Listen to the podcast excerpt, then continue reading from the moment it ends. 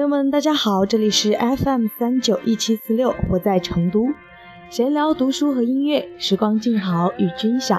嫁给社会第二年，我在成都，我是西仔。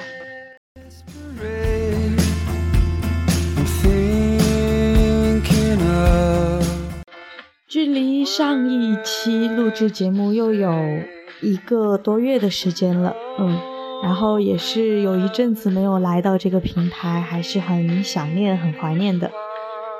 那这一个多月的时间里面，也是发生了一些让心情跌宕起伏的事情啊。第一件事呢，是和曹二十三先生。啊，也就是上一期节目里面的曹乌龟，对，又改姓名字了，叫曹二十三。嗯，和他分了手，然后在分手的第十四天的时候又和好了。嗯，分手的原因真的是很小，也是很。让人觉得很搞笑，大概就真的是有时候在一段关系中，双方都太去在意，然后都要去倔强着互相不肯相让的时候，就会发生这样的状况吧。当然和好以后呢，也的确是，嗯，觉得现在这个状态这样的关系是比之前舒适程度还有我们的珍惜程度。都会是更好一些。那至于为什么会改名叫曹二十三呢？是因为就想说他真的是挺二逼的。那然后你知道十三嘛？数字写起来不就是个 B 吗？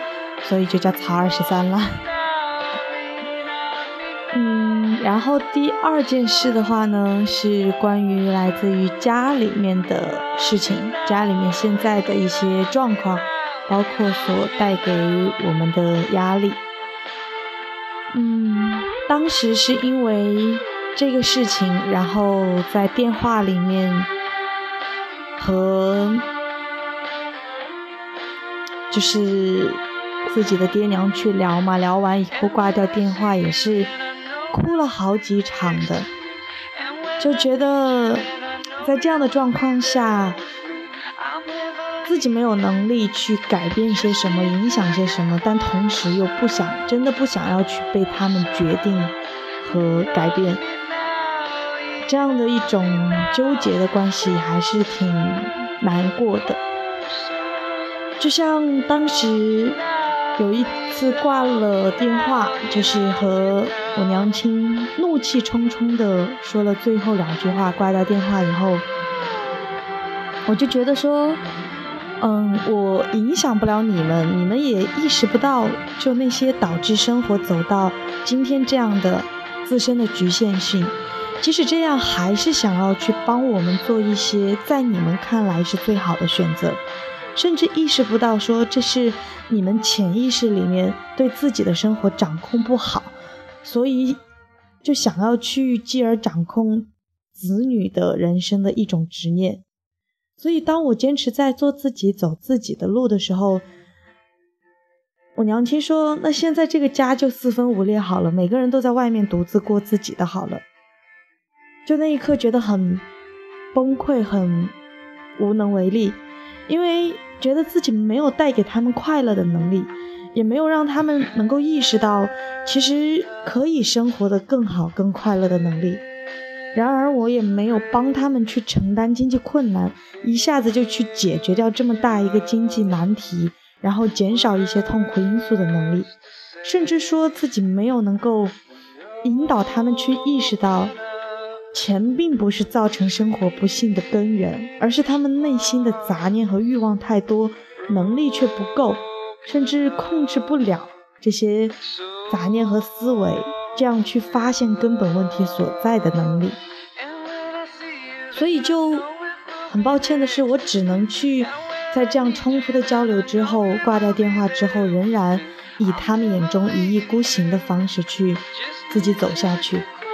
那一刻觉得好像就是被他们的观念抛弃了，被这个家所抛弃了。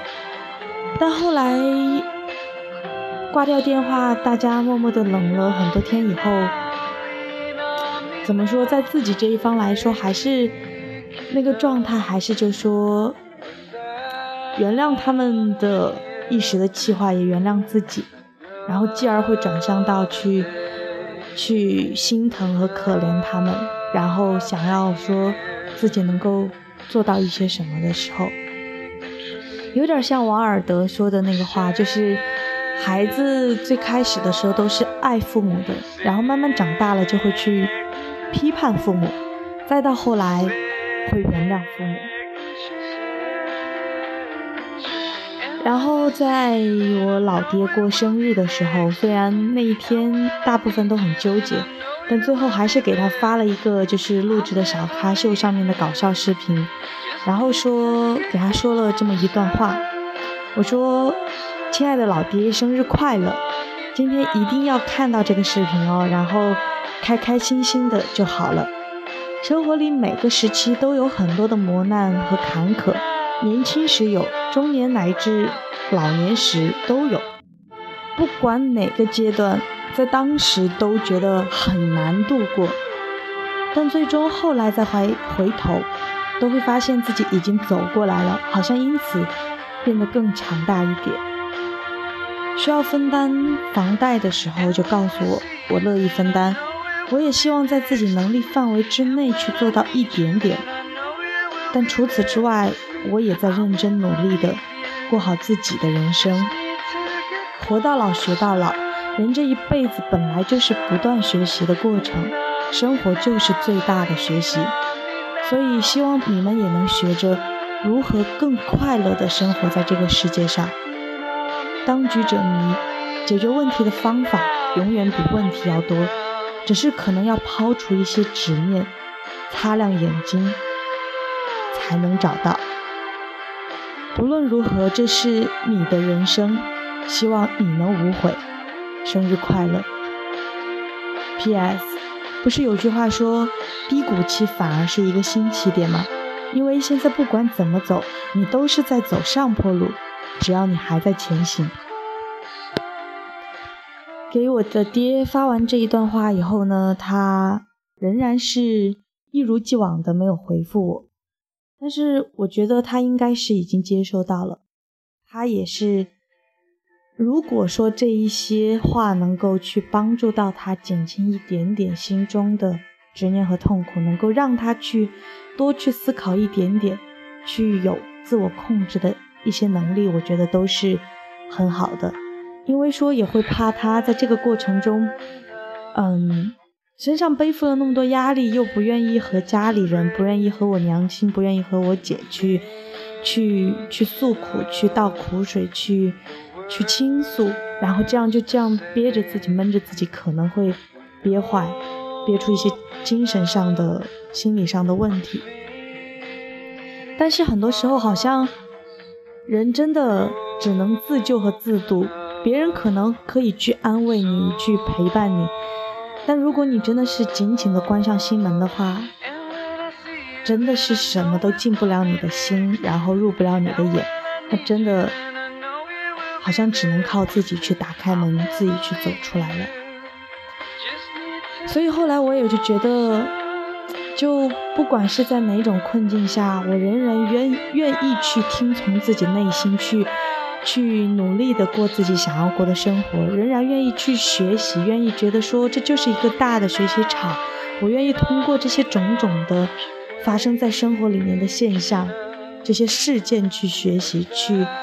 提高自己，去改善自己，然后仍然是心里始终没有自我放弃，仍然有一个想要去追求更光明、更快乐、更阳光向上的一种生活，追求那样的自我。我会为到，我会为这样的想法而开心。嗯，然后。当然，生活里仍然还是有很多琐碎的烦恼，因为他一直在前行。但我也就觉得，也因为我一直在前行，还没有停下，还没有放弃，那所有的问题都是有解决方法的，方法一定比问题多，只要慢慢去找到它就好了。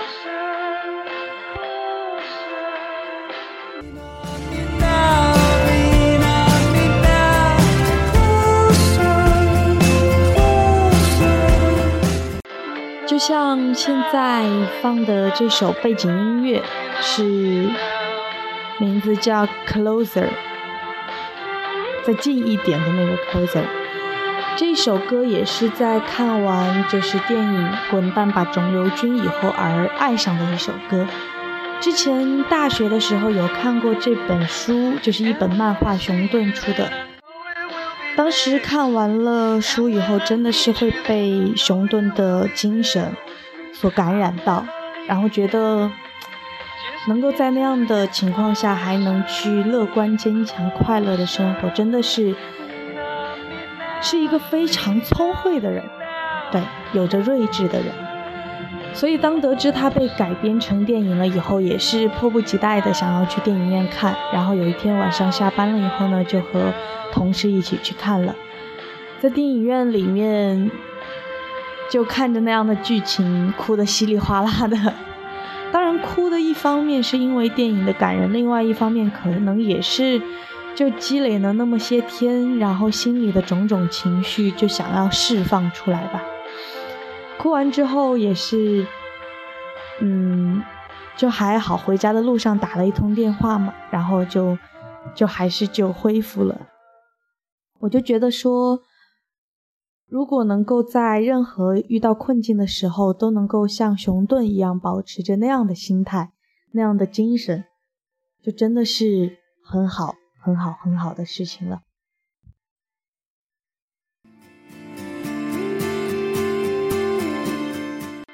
所以就说呢，这段时间也是很跌宕起伏、很难过、痛苦的时候，也是真的觉得。非常的难过和痛苦，但好在我就这样走过来了，然后也从这样的事情中再去学习到一些东西，把它当成养分一样吸收到身体里、灵魂里，然后因此我有觉觉得好像还挺喜欢这样就是这样走过来的自己，对，嗯。当然，其实中间也有很长的一段时间，就是在很痛苦的时候，就要就在想要不要来录一期节目来倾诉一下，但后来还是默默的忍住了。甚而有一段时间，我就觉得，可能以前非常非常频繁的在励志 FM 这样的平台上去去聊天、去录节目，其实是自己的一种变相的倾诉。其实就是因为有很多话想要去抒发出来，很多心情想要去分享，所以就会有那么多的节目可以录。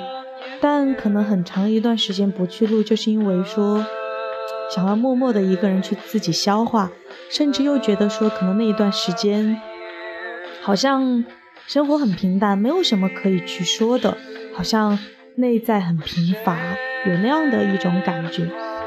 但是不管怎么样，我觉得人还是要适当的去诉说、是去分享、去聊天，这是很重要的。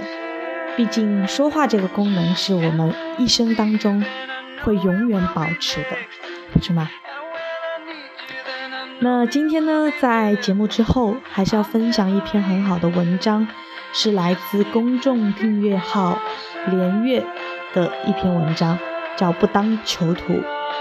嗯，我是觉得很好的一篇文章，也有分享给曹二十三同学，也有分享给其他的朋友，在这里也想要分享给大家，希望你们听完以后呢，能够有所收获。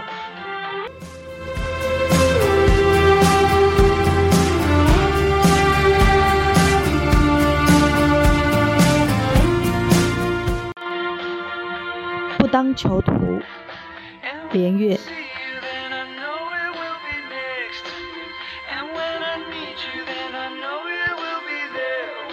语言的出现，沟通效率大大提高，是人类进化史上的大事。人类文明的进步总是伴随着沟通效率的提高。文字能记录口头沟通，印刷加速传播文字，网络则是沟通毫无障碍，并趋近于免费。沟通能力弱，无法沟通，拒绝沟通，使冷漠这低温更低，敌意这高温更高，难免出事。囚徒困境几乎人人知道。两个一起犯罪的嫌犯入狱，他们无法沟通。如果两个人都不背叛对方，则由于证据不足，各坐牢一年。若 A 背叛 B 而 B 沉默，则 A 立即获释，B 坐牢三年；反之亦然。若互相背叛，二者都坐牢两年。由于囚徒无法信任对方，因此倾向于互相背叛，而不是共同沉默。囚徒困境的解决方法是什么？在我看来，只有不要成为囚徒这条路。当了囚徒，讯问者哪里要那么麻烦，给你设什么困境？我看了那么多警匪片，好像全球的警察都没有那么学术，直接打一顿就解决问题。当然，也有可能是影视作品过分夸张了。许多人痛恨朋友圈，可爱，可还是爱混朋友圈。为什么？因为熟人社交有什么不爽和三观冲突，多会忍一忍，沟通无效，受不了的人默默关闭信息提醒而已。而陌生人社交，论坛、微博之类的，一言不合，接下来都是恶语相向，而且基调往往是由最爱进攻的人主导。他见人就咬一口，受害者无理由不还击。有效的、友善的沟通多一些的地方。人们更愿意待。最核心的朋友圈是夫妻，忍受度最高，从相争到相爱，从作战到做爱，可能一天之内、一小时之内就有这样的 U 型转折。他们需要的沟通也最多。死亡的关系静悄悄，话都懒得说。性爱、金钱，很容易想到这是婚姻的关键点。其实，糟糕的沟通才是婚姻的第一杀手。慢慢把自己变成囚徒，而且是互相憎恨的囚徒，没有困境都会制造困境。谈恋爱，谈是第一个字，因为谈得来、谈得多才相爱的两个人，要维持爱还得靠谈。人还有个好处是，说话功能一生能保持。冷战不要超过两天，要轮流服软。切记，爱情的重要养料是你们的聊天，那不是简单重复，也不是浪费时间，那像孩子的游戏一样，是成长和幸福的一部分。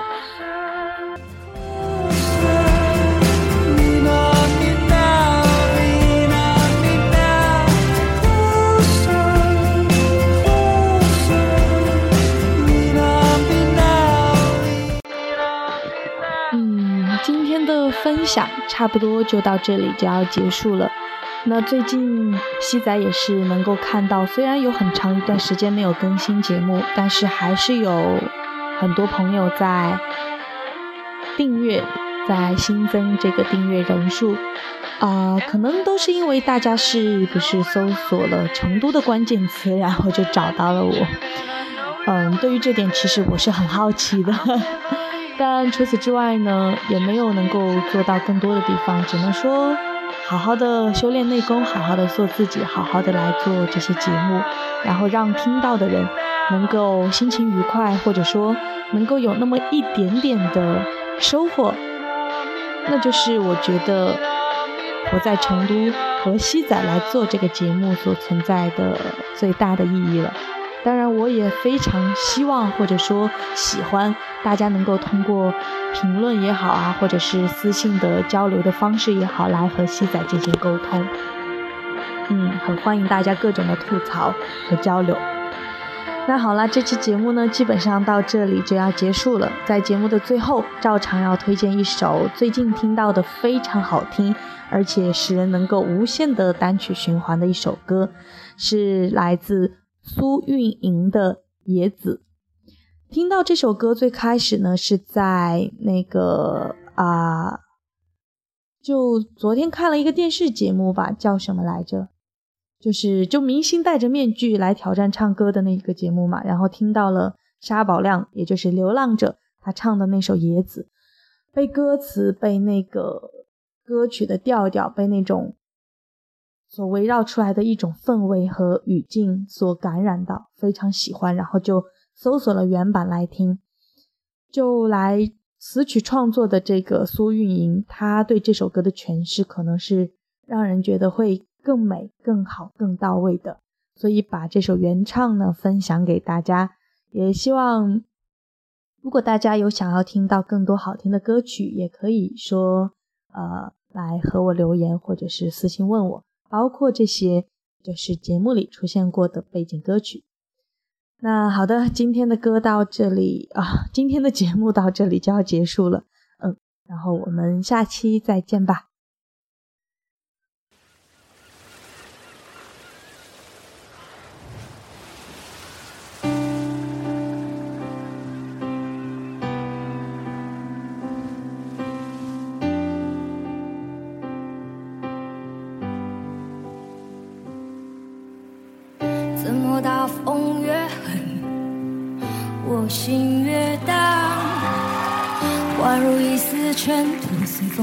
风自由的在狂舞。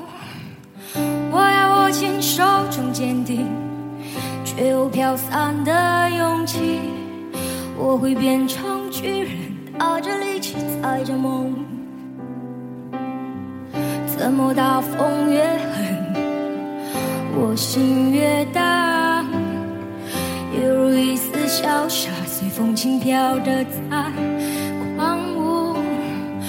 我要什么心头上秉持，却有种小的勇气，一直往大风吹的方向走过去。吹呀吹呀，我的脚风走，我吹也吹不回我纯净花园，任风吹，任它乱回，不灭是我尽头的展望。哦，吹呀吹呀，我只叫我害怕。哦，吹呀吹呀，